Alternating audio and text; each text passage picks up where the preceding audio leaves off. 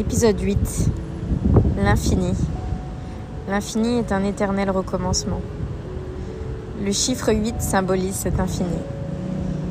Une boucle qui se termine par une autre boucle. Je suis désolée, encore une fois, ce podcast n'est pas comme les autres podcasts. Je l'enregistre en conditions réelles, sans montage, montage audio, nettoyage sonore donc vous entendrez les bruits de la vraie vie.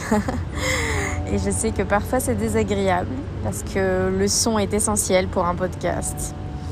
Mais encore une fois, ceci est une démarche différente des autres, dans le sens où c'est plutôt une démarche expérimentale et artistique plutôt qu'un produit marketing à vous vendre. Je ne suis pas sponsorisée, subventionnée par des marques, des chaînes télé, des radios ou des maisons d'édition. Et concrètement, je veux que ce podcast reste authentique. Et donc, dans l'authenticité, il y a également le sonore et le bruit de la vie. Et je sais que parfois ça peut faire mal aux oreilles parce que le bruit de la circulation parisienne n'est pas forcément le plus l'idéal, on va dire, ou le, plus relaxant. Mais ça fait partie de la vie qui n'est pas forcément agréable à entendre parfois euh, et qui fait partie de ces imperfections-là qui font que la vie est pleine de couleurs, qu'il y a des hauts, qu'il y a des bas. Parce qu'on ne peut pas toujours avoir une vie en filtre Snapchat, une vie parfaite. Et que j'ai envie que ce podcast réponde à ça et corresponde à ça, à ces attentes-là. Sur ce, nous voilà à l'épisode 8, le grand final, l'infini. Donc, de retour à Paris avec le bruit, la circulation, la pollution, mais surtout ma famille, les amis et les retrouvailles. Retrouvailles un peu compliquées en période de coronavirus et en période de confinement et de quarantaine. Je suis restée en double confinement chez moi, étant donné que j'étais de retour chez mes parents. Et double confinement dans le sens où je suis restée euh, pratiquement dans ma chambre pendant 15 jours pour éviter de contaminer mes parents et figurez-vous que j'ai été malade, donc je pense que dans l'avion Air France, on n'avait pas de masque et on était 400 personnes. Je pense qu'il y a un lien de, cause à effet, causalité, et que effectivement j'ai été malade et que possiblement j'ai eu le coronavirus parce que tous les symptômes étaient similaires à ça. Mais fort heureusement, ça n'a pas affecté euh, ma santé plus que ça, ni celle de mes proches. Donc, euh, donc voilà. Malheureusement, ça n'a pas été le cas de plusieurs personnes et j'en suis consciente. J'ai beaucoup de chance et je pense que cette période-là a fait prendre conscience des valeurs de la vie, de la valeur de la vie essentielle, d'être vivant et de la chance qu'on avait d'avoir euh, une bonne santé et d'avoir surtout nos proches en bonne santé. Et bien évidemment, ça a été une grande, une grosse remise en question, je pense, pour beaucoup de gens, beaucoup de personnes, ce confinement. Ce confinement qui a été vécu pour beaucoup comme une prison, un enfermement, plutôt que une libération ou un recentrage sur soi-même. Pour ma part, ça a été très difficile au début. Et puis petit à petit, j'ai appris à vivre avec moi-même. Moi qui suis souvent plutôt orientée vers les autres, j'ai été forcée à me recentrer sur moi, à creuser en moi, à comprendre pourquoi j'avais si peur de me retrouver avec moi-même, avec mes peurs, avec mes faiblesses, avec mes doutes, avec mes angoisses, mes anxiétés, mes insomnies, comme la plupart des gens, je pense. Et ça m'a renforcée, en quelque sorte. Ce qui était intéressant, c'est de voir qu'on vivait tous la même expérience au même moment, un peu partout aux quatre coins du monde. Et puis d'être connecté via les réseaux sociaux et de se sentir moins seul. Finalement, le virtuel devenait plus réel que virtuel. Et on a commencé à mettre plus d'émotions dans les réseaux sociaux, que ce soit sur Zoom, Skype, Instagram, etc. Et toutes nos stories devenaient plus dans étaient plus dans l'émotion, je dirais. Un peu plus dans l'interaction, l'interactivité avec les uns et les autres. Et l'envie de savoir comment les uns et les autres allaient. Chose très importante. Chose qu'on ne prend pas souvent en compte. Et je pense que cette période-là nous a vraiment aidé à recentrer, nous recentrer premièrement sur nous-mêmes, mais nous recentrer aussi sur les autres, en quelque sorte, parce que nous sommes le miroir de chacun. Et que je pense qu'on s'en est tous un petit peu aperçus. Et ce qui était assez bouleversant pour moi, pour ma part, c'est que hum, mon fameux inconnu, et oui, toujours de retour, hum, bah forcément j'ai pris de ses nouvelles et il a passé son confinement à Paris également, mais pas seul. Il était accompagné d'une fille. Un confinement avec une fille dans un petit appartement parisien. Je vous laisse imaginer.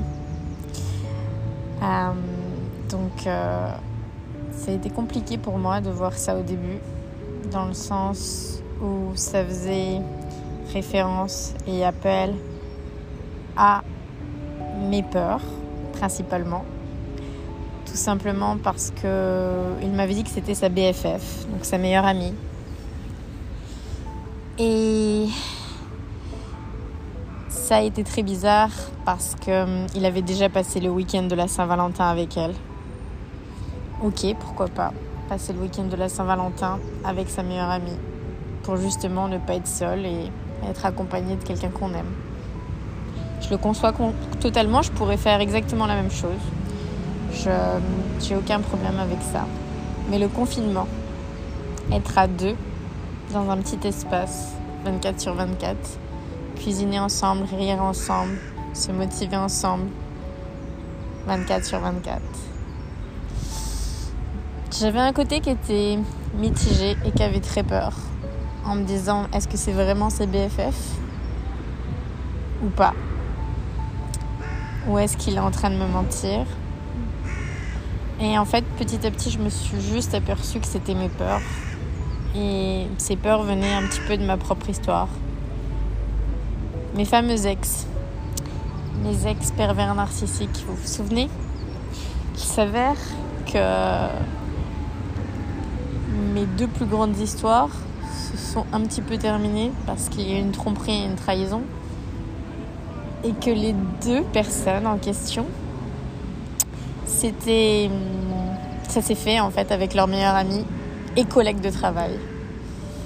Donc, euh, et il s'avère que la meilleure amie de cet inconnu est également une de ses collègues de travail. C'était vraiment comme si le destin me mettait face à ma plus grande peur et me faisait un peu revivre ma pire euh, ma pire histoire, ma pire trahison et ma plus grande blessure. Celle que j'ai jamais vraiment voulu réaffronter. Et j'ai été confrontée à ça, face à ça, sans pouvoir y échapper parce que j'étais en confinement. Donc, je devais me dire que nuit et jour, elles étaient ensemble. Et puis, j'ai dépassé tout ça et finalement, ce qui a pris le dessus, c'est de savoir qu'il était en bonne santé, de savoir qu'il était en sécurité et de savoir qu'il était heureux. Puis finalement, j'avais juste envie de savoir qu'il était bien et que cette personne-là, cette fille, sa meilleure amie, sa collègue, prenait soin de lui. Finalement, je me disais que même s'il se passait quelque chose et qu'ils terminaient ensemble, et qu'ils se mettaient en couple ensemble, en quelque sorte, ça me rassurerait. Tout simplement parce qu'en fait, c'est que c'était la bonne personne pour lui et qu'en fait, euh, ils devaient finir ensemble tout simplement. Désolée, il y a les bruits à, côté. je peux pas échapper au bruit. Malheureusement, on est à Paris. Et donc, je vous disais que pour moi, c'était, c'était en quelque sorte normal c'était devenu normal, dans le sens où Pas parce que je méritais pas cette personne, mais parce que cette personne méritait le meilleur et le mieux. Ça ne veut pas dire que je ne suis pas le meilleur ou le mieux, mais ça veut juste dire que chacun correspond à chacune, si ça fait sens. Euh, enfin, vous voyez ce que je veux dire. On se comprend. Et du coup, j'étais plus du tout inquiète et, euh, j'avais réussi un petit peu à surmonter, euh, carrément surmonter même cette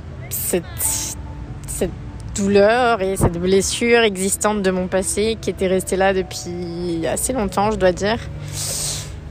Et qui fait que je n'avais plus trop confiance en l'amour, en quelque sorte, même si inconsciemment j'avais, enfin, je l'avais oublié et puis j'en avais pas conscience en fait. Mais c'était là, c'était présent. Et en fait, ce confinement m'a aidé un peu à faire une sorte de thérapie et a fait tout ressurgir d'un coup. Et je suis assez fière de moi parce que j'ai réussi à vaincre un peu tout ça et à me rendre compte que finalement, chaque histoire ou chaque fait ou chaque action qui s'est passée dans le, dans le passé, c'est le cas de le dire, ne reflète pas qui je suis. C'est une partie de ma vie parce que j'ai vécu des choses et que ça m'a marqué et qu'ensuite j'ai appris des choses. J'ai pardonné, j'ai avancé et en fait c'est ce que ça m'a appris. Principalement c'est que les événements ne définissent pas qui je suis. Je suis le seul maître, ou plutôt maîtresse, de mon destin et de qui je suis et de qui je veux être. Et j'ai compris qu'en fait, j'avais le choix. Le choix d'être heureuse et le choix de choisir le bonheur. Que j'étais la seule personne à vouloir décider de rester dans cet état ou dans un autre personne, personne, personne ne pouvait définir mon bonheur. Et bizarrement, cet inconnu m'a fait réaliser plein de choses, mais surtout la plus grande des choses en fait. Euh, premièrement, il m'a de nouveau aidé à éveiller cet amour des uns, des autres, etc à réouvrir mon cœur, mais surtout à m'aimer moi de nouveau et à me rendre compte que j'étais la priorité. J'étais la priorité et j'étais au centre. Et à me remettre au centre de tout ça. Et en quelque sorte, je suis retombée amoureuse de moi-même. Et finalement, le confinement s'est très bien passé. J'ai appris à faire des choses au niveau de la créativité, au niveau de l'écriture, du sport, du dessin, de la musique, plein de choses. Je me suis amusée. J'ai découvert plein de choses et euh, j'ai aussi découvert que j'étais pas faite pour plein de choses aussi. et oui, on n'a pas du talent partout. Mais au moins j'ai essayé. J'ai été curieuse. Et j'ai cherché. Et je me suis découverte plusieurs nouvelles facettes. Et j'ai évolué. J'ai évolué énormément. Et je me suis rendu compte que j'étais seul maître de mon bonheur. Et que finalement, la plupart des gens attendent quelqu'un pour être heureux. Attendent quelqu'un ou quelque chose. Souvent, les gens vont se dire Ah, si je travaillais dans telle entreprise ou si je faisais tel job ou si j'avais cette voiture-là, ou si j'avais une super maison, je serais tellement plus heureux. Ou bien, si j'avais quelqu'un dans ma vie, si j'étais mariée, si j'avais des enfants, je serais tellement heureux. Mais je ne vois pas ça comme ça. Le bonheur, c'est quelque chose qu'on vit au jour le jour et tous les jours et à chaque instant. Et c'est quelque chose qu'on décide se lever le matin avec le sourire, avec la joie, le cœur ouvert à l'inconnu, justement, l'inconnu dans toute sa splendeur. Et être prêt pour une nouvelle aventure, un nouveau départ. et rendre toutes les choses plus fun. Un peu comme La vie est belle, le film. La belle là. Dans les pires moments de la vie, on peut trouver ce bonheur et être heureux. C'est une question de mental et d'attitude. Et bien évidemment, ça se fait pas en un jour, ça se fait pas en un claquement de doigts. C'est tout un process et c'est tout un cheminement à mettre en place. Et moi, en ce qui me concerne, c'est cet inconnu sorti de nulle part il y a presque deux ans qui m'a aidé petit à petit à me retrouver moi. Je suis tombée amoureuse d'un inconnu et dans, dans cet inconnu, je me suis vue moi-même. J'ai vu mon reflet, j'ai vu le miroir inversé de moi-même. J'ai vu ses forces et j'ai vu mes faiblesses. Et j'ai vu mes forces et j'ai vu ses faiblesses. Et il m'a tellement touchée au plus profond de mon âme que ça m'a fait réagir. Et dans toutes ces étapes, tous ces voyages dans les différents pays où je suis allée, c'est comme si j'avais toujours été connectée à lui et ça me faisait avancer sur moi-même. Chaque chose qu'il faisait, chaque chose qu'il disait, chaque chose avait un impact sur moi. Je pense qu'il n'en a pas conscience et qu'encore maintenant, peut-être qu'il ne le sait pas. Mais je peux dire qu'il a en quelque sorte changé ma vie. En mieux. Chose qui peut paraître bizarre de la part de quelqu'un que je n'ai jamais rencontré et qui est resté un inconnu. Mais bizarrement, dans mon cœur, c'est comme si je le connaissais depuis toujours. Et c'est comme s'il avait rallumé un petit peu ce feu en moi. Et qu'il m'avait aidé à me retrouver à 100%, moi et mes valeurs, qui je suis et qui je dois être. Et qu'il m'avait aidé à enlever toutes mes peurs pour atteindre un certain équilibre. Et je pense que la vie, c'est ça. Ce genre de rencontre. Ce genre d'expérience. Ce genre de voyage à l'étranger ou ce voyage intérieur. La vie, c'est apprécier ce genre de moments et c'est surtout les écouter, les entendre et être ouvert à tout pour pouvoir évoluer et se transformer, pour pouvoir comprendre ce qui ne va pas, pourquoi on réagit comme ci ou comme ça, et maintenant, j'aimerais vous poser une question. Pendant huit épisodes, je vous ai raconté des histoires. Je n'ai pas encore évoqué les rêves. Parce que pendant toutes ces années, enfin toute cette période de temps plutôt, presque pratiquement deux ans, euh, j'ai eu beaucoup, beaucoup, beaucoup de rêves avec cet inconnu. Des rêves très bizarres. Ça pouvait aller du rêve psychédélique aux rêves érotiques ou autres. Euh, mais dans chaque rêve, c'est comme s'il y avait une signification ou une morale. Et à chaque réveil, c'était assez bouleversant, parfois en plein milieu de la nuit. Je vous laisse imaginer, c'est des choses que je n'avais jamais eues avant.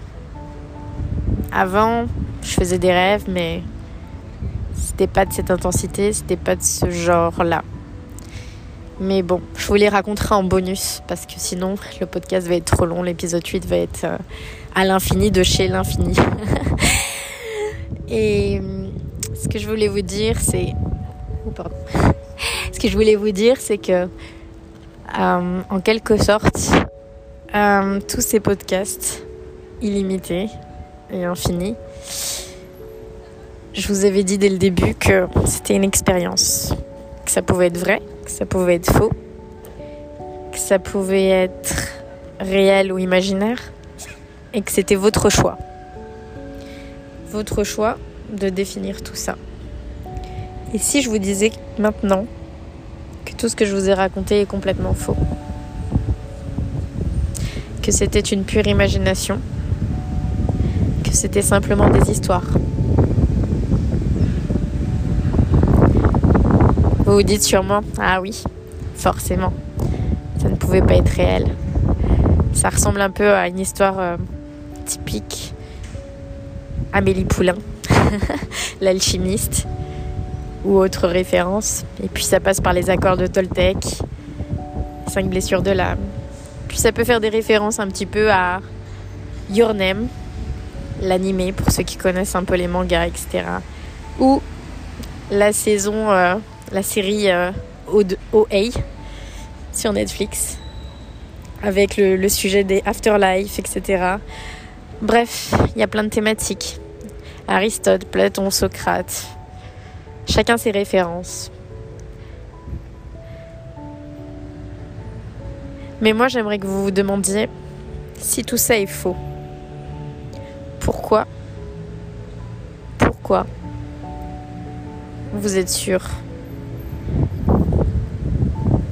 Que ce serait faux, tout simplement. Posez-vous cette question-là. Qu'est-ce qui résonne en vous? Qu'est-ce qui fait que vous vous dites dès le début que c'est faux et que c'est pas réel et que ça n'est pas possible? Pourquoi? Qu'est-ce qui empêcherait que tout ça soit possible? Toutes ces histoires, toutes ces aventures, toute cette destinée.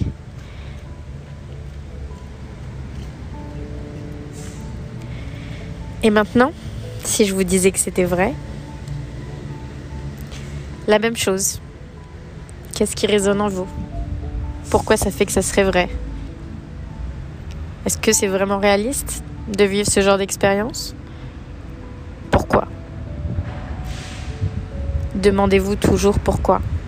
Parce que chaque chose qui résonne en nous a une raison, a quelque chose de beaucoup plus profond. Nous sommes le miroir de chacun. Chaque personne que l'on rencontre nous renvoie quelque chose. Quelque chose qu'on va détester en quelqu'un va résonner en une blessure qui est en nous. Quelque chose qui vous paraît irréel va résonner sur quelque chose qui s'est passé dans votre vie. Ou autre, ou vice-versa. Et rappelez-vous que quand j'ai commencé cette histoire, je vous ai dit que je n'y connaissais rien. J'étais typiquement la personne avec un esprit cartésien assez geek et très scientifique. Et maintenant, pratiquement deux ans après, je me suis intéressée à pas mal de choses. À la spiritualité, au tarot, à l'astrologie, à plein de choses. À la philosophie, à la physique quantique. Enfin, j'ai creusé plein, plein, plein, plein de sujets. Le corps humain, les rêves. Plein de sujets et plein de thématiques. Parce que je voulais comprendre. Et comme on l'avait dit dans l'épisode 7, ce que, ce que je sais, c'est que je ne sais rien. On y revient et on y reviendra toujours parce que finalement, il n'y a pas de réponse. Il n'y a pas de vrai ou faux. Tout est une perception. Une perception de chacun. Et chaque personne vivra ses émotions différentes ou différemment des uns des autres. On ne doit pas être dans le jugement. On ne doit jamais juger. On doit écouter, apprendre, comprendre l'autre. Prendre ce qu'on veut prendre et laisser le reste. Chaque personne est différente. Chaque personne a une beauté intérieure. Et chaque personne évoluera à son rythme.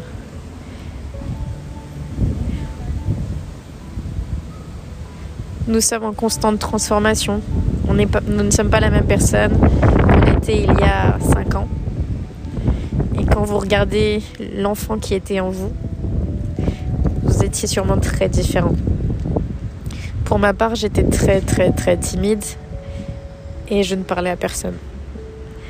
Et je suis devenue l'opposé total, ce qui peut surprendre. Mais c'est pour vous dire que nous avons tous une évolution à faire et une transformation pour être au plus proche de qui nous sommes vraiment, et de nos valeurs et de nos croyances. Et encore une fois, il n'y a aucun jugement. Vous pouvez être qui vous voulez être mais ayez conscience de ça. Demandez-vous toujours pourquoi. Pourquoi je vais penser de la sorte et pourquoi je vais refuser l'amour ou pourquoi je vais refuser de croire en quelque chose tout simplement parce que je ne le vois pas. Pourquoi ce serait impossible d'aimer quelqu'un qu'on ne connaît pas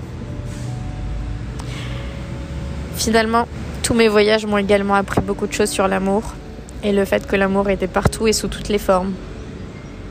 Il y a l'amour du travail et de la passion. Il y a l'amour de la famille, des valeurs, des gens, de la cohésion, de l'humain. Il y a l'amour virtuel, comme au Japon, où on se base sur les émotions que l'on crée et pas sur le contact physique. Et toutes ces formes d'amour, finalement, c'est la vie. C'est ce qui fait la création de la vie. C'est ce qui se retrouve dans toute notre créativité, nos inventions, notre façon de penser, notre stratégie, nos prises de décision, l'artistique. Et pour moi, chaque personne est un artiste de la vie. Nous n'en avons pas souvent conscience, mais nous sommes tous des artistes. Et nous avons tous un talent, ou plusieurs. C'est à nous de les découvrir, à nous de les trouver à nous de rencontrer notre propre nous-mêmes et de savoir qui nous sommes. Et ça ne tombera pas du ciel. C'est un chemin à prendre. Parfois difficile, parfois douloureux. Mais dans chaque dans chaque chemin, dans chaque avancée, au bout du tunnel, il y a toujours de la lumière. Pensez toujours au ciel étoilé. Les étoiles et la lune ne brilleraient pas si fort s'il n'y avait pas cette obscurité. La lumière a besoin de l'obscurité pour jaillir. Donc il y aura toujours une part d'ombre et toujours un avancement. Toujours un jour de pluie et puis le soleil, les arcs-en-ciel. Voilà. C'était le dernier épisode. Je vous mettrai en bonus les fameux rêves. J'en mettrai peut-être que deux parce que on va se restreindre un peu quand même. je vais pas vous ennuyer trop non plus. Et je vous dis bon développement personnel à vous. Et n'hésitez pas à vous poser ces questions, encore une fois. Pourquoi ça serait vrai? Pourquoi ça serait faux? Et je ne répondrai pas à cette question vous ne saurez jamais en fait si c'est vrai ou si c'est faux. Ce que je viens de vous raconter. C'est juste que j'ai pris ce temps-là. Et c'était quelque chose que j'avais envie de partager avec vous. D'humain à humain. Tout simplement. De cœur à cœur. D'âme à dame. je sais pas si on peut dire ça comme ça, d'âme à dame. Ça sonne bizarre. Mais bon, vous comprendrez ce que je veux dire. Hein. on se comprend. Puis on n'en est plus, euh, on est plus aux erreurs et euh, aux problèmes de diction ou d'élocution, on n'en est plus à ça. Et puis au bruitage euh, qui, vous font mal aux oreilles dans le micro. J'espère qu'on a dépassé un peu tout ça. Et, et concrètement, je vous dirais juste, aimez-vous, portez-vous bien, prenez soin de vous, appréciez la vie, aimez la vie, aimez-vous vous en premier et en priorité et ne laissez personne vous retirer ce bonheur essentiel. Parce que la vie est courte et on l'oublie souvent. Et rappelez-vous que l'infini est un éternel recommencement. Voilà, bonne continuation.